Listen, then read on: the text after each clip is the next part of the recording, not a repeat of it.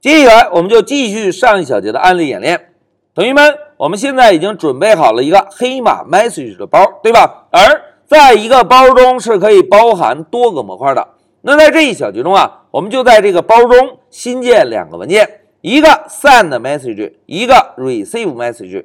然后呢，我们在发送消息这个模块中封装一个 send 函数，在接收消息这个模块中封装一个 receive 函数。哎，一个发送，一个接收。当所有准备工作完成之后，我们呢就在外部来通过导入包名的方式看一看能不能使用到这两个模块中封装的函数。好，目的明确之后，就让我们回到 P.Y. 上。同学们。要想在包中建立文件，我们首先啊要选中这个目录，然后点击右键，在弹出的菜单中，我们就选择 Python file。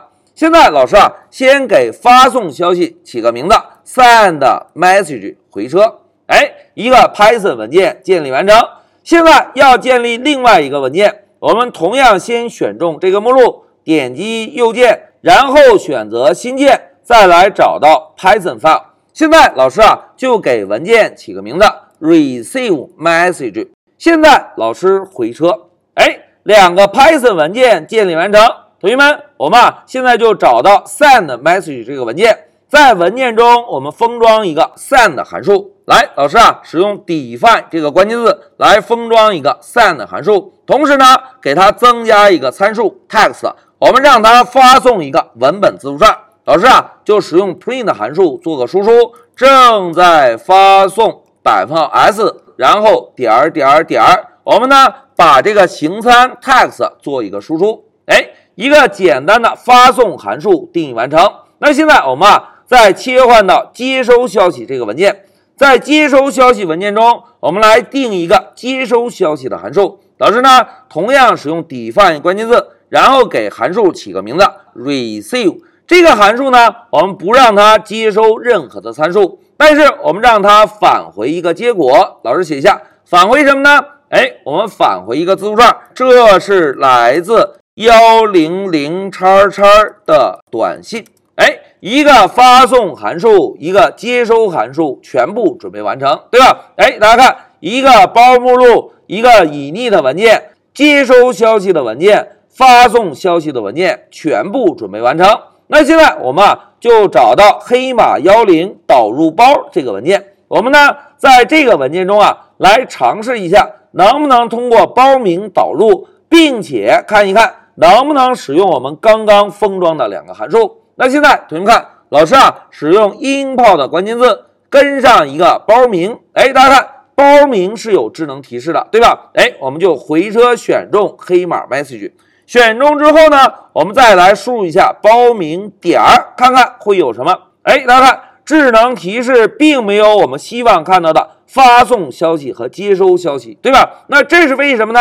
来，先让我们回一下笔记。大家看，之前老师讲到过，已匿的 Python 这个文件是一个非常特殊的文件，对吧？如果我们希望啊，在外界使用包的模块，那么呢，就需要在已匿的 Python 中指定一下。对外界提供的模块列表，那具体怎么指定呢？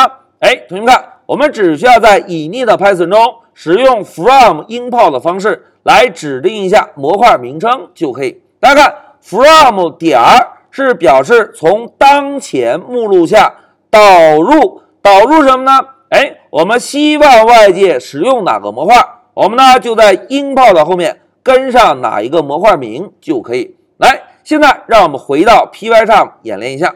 大家看，我们现在在导入包这个文件中敲了点儿，是不是没有任何的智能提示，对吧？那现在我们再找到 init 这个空的 Python 文件，老师呢，先在这里使用 from 点儿，哎，从当前目录下导入，导入谁呢？哎，我们先导入一个 send message，是不是把发送消息这个模块做了一个导入，对吧？那添加了这句代码之后。我们呢，赶紧切换到导入包这个文件。大家看，刚刚我们敲点儿的时候，并没有任何的智能提示，对吧？现在如果我们再敲点儿呢？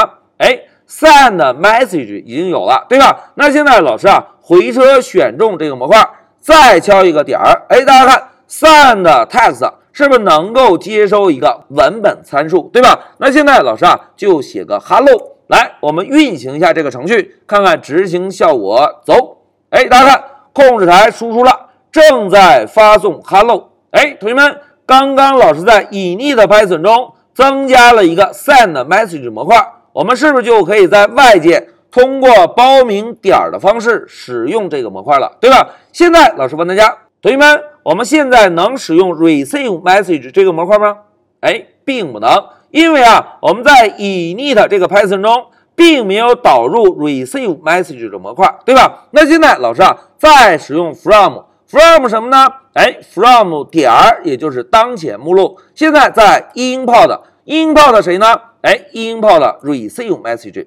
好，导入模块之后，我们呢再切换到演练的文件。老师现在啊，再重新敲一下点儿。哎，大家看，receive message 这个模块也看到了。那现在老师啊，就选中模块，再敲一个点儿。哎，大家看，receive 这个函数也看到了，对吧？那老师呢，就选中 receive 函数，然后这个函数有一个返回值，我们呢就在前面定一个变量 text。接收一下返回结果，紧接着我们就使用 print 函数做个输出，把 text 输出在控制台。好，代码写完，现在我们运行一下程序，走。哎，大家看，这是来自幺零零叉叉的短信。哎，同学们，经过一个简单的演练之后，现在让我们回到笔记。大家看，如果在我们开发中啊，希望把多个相关联的模块进行打包。那么我们就可以创建一个 package，也就是包。创建了包之后，我们呢可以在 init 这个特殊文件中使用 from 点 import 的方式，把希望外界能够使用的模块逐一导入。导入之后，在外界使用这个包的时候，是不是只需要 import 一下包名，然后通过包名点模块名点，然后就可以访问到。各个不同模块中提供的工具了，对吧？哎，这个就是在 Python 中包的使用。好，讲到这里，老师就暂停一下视频。